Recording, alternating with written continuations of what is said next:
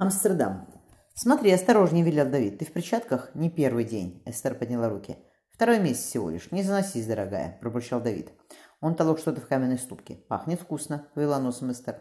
«Вкусно, но смертельно. На каждом обычном миндальном дереве попадается несколько горьких плодов». Давид потянулся за фаянсовой чашкой, где его жена смешала нарезанный корень аконита и карутиса. «Еще мельче», – попросил он. «Если просто горький миндаль, да?» – жена опять взялась за нож. «Да, но люди часто не отличают один миндаль от другого».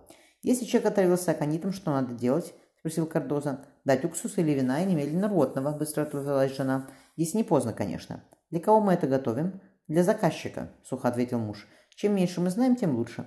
«Чем мы будем заниматься в новом свете?» – не девушка. «Я буду работать, а ты сидеть дома». Давид смешак, смешал мышьяк с миндалем. «Как получает мышьяк?»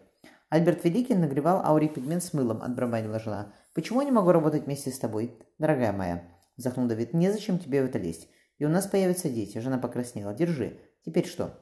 Дай мне негашенную известь и большой банки и смотри. Давид подзвал ее поближе. Паста была зеленовато-серого цвета. Отлично. Прищурился мужчина. Осталось добавить меда для вкуса и толченое стекло. Чтобы появились рези в желудке, кинула, э, кинула Эстер.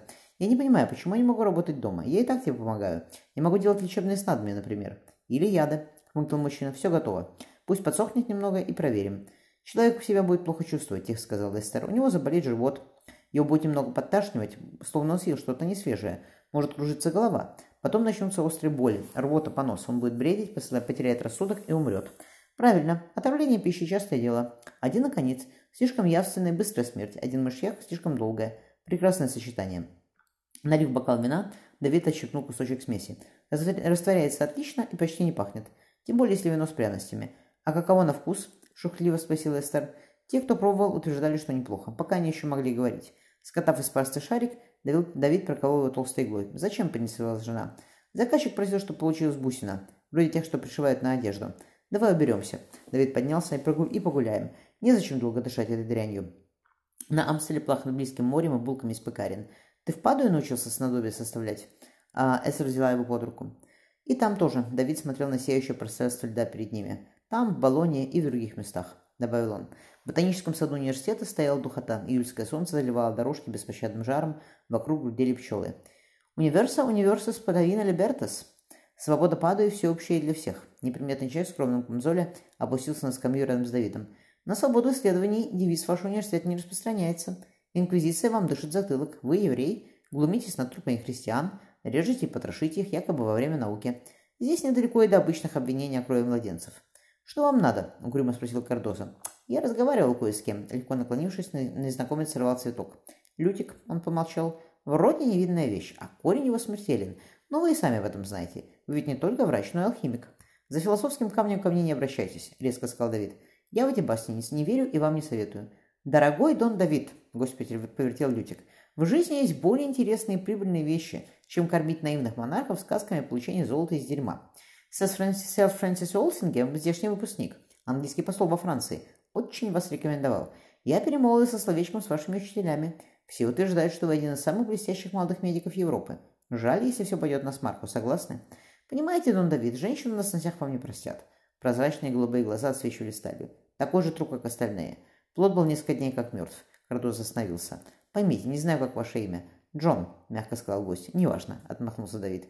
«Мы почти ничего не знаем о развитии эмбриона, о ходе беременности. Мы до сих пор бродим как во тьме. Я не мог упустить такого случая. И плод был мертв», – твердо закончил он. «Я вам верю», – мужчина пожал плечами. «Но религиозный трибунал, трибунал вряд ли поверит. Вас обвинят в том, что вы загубили душу младенца, и вы пойдете на костер, Дон Давид.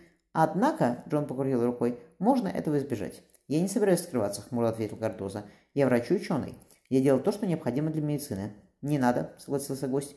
«Трибунал может забыть о вашем процессе. Например, ваша бабка потеряется. Вы не поверите, какой беспорядок царит коллеги кардиналов. Диву даешься. Что мне надо будет делать?» Кардоза внимательно взглянул на гостя. «Ничего особенного. Вы и так занимаетесь фармацией», — отмахнулся Джон. «Вас навестят и попросят составить кое-какие снадобья. Яды», — поправил собеседника Дон Давид. «Можно сказать и так», — согласился тот. «Для вас это просто. Почему вы спасаете меня?» – спросил Кардоза. «Отравить ли вокруг пруд пруди?» Он поднял бровь. «Любой согласился бы на вас работать». «Девиз моего университета», – серьезно ответил Джон. «Хик люцем эт покула сакром». Отсюда исходит свет и святость. В науке будущее нашего мира, поэтому я не позволю себе стоять в стране, когда ученые в опасности. Я, Дон Давид, в отличие от многих, умею смотреть вперед. Я сегодня поздно. Он поцеловал Стан на прощание. Пациент деревни, но я тебя все равно разбужу. Не сомневаюсь. Прижавшись к нему, жена шепнула. Буду ждать. Вернувшись в кабинет, Давид повертел в пальцах высохшую бусинку. Отлично, просто отлично.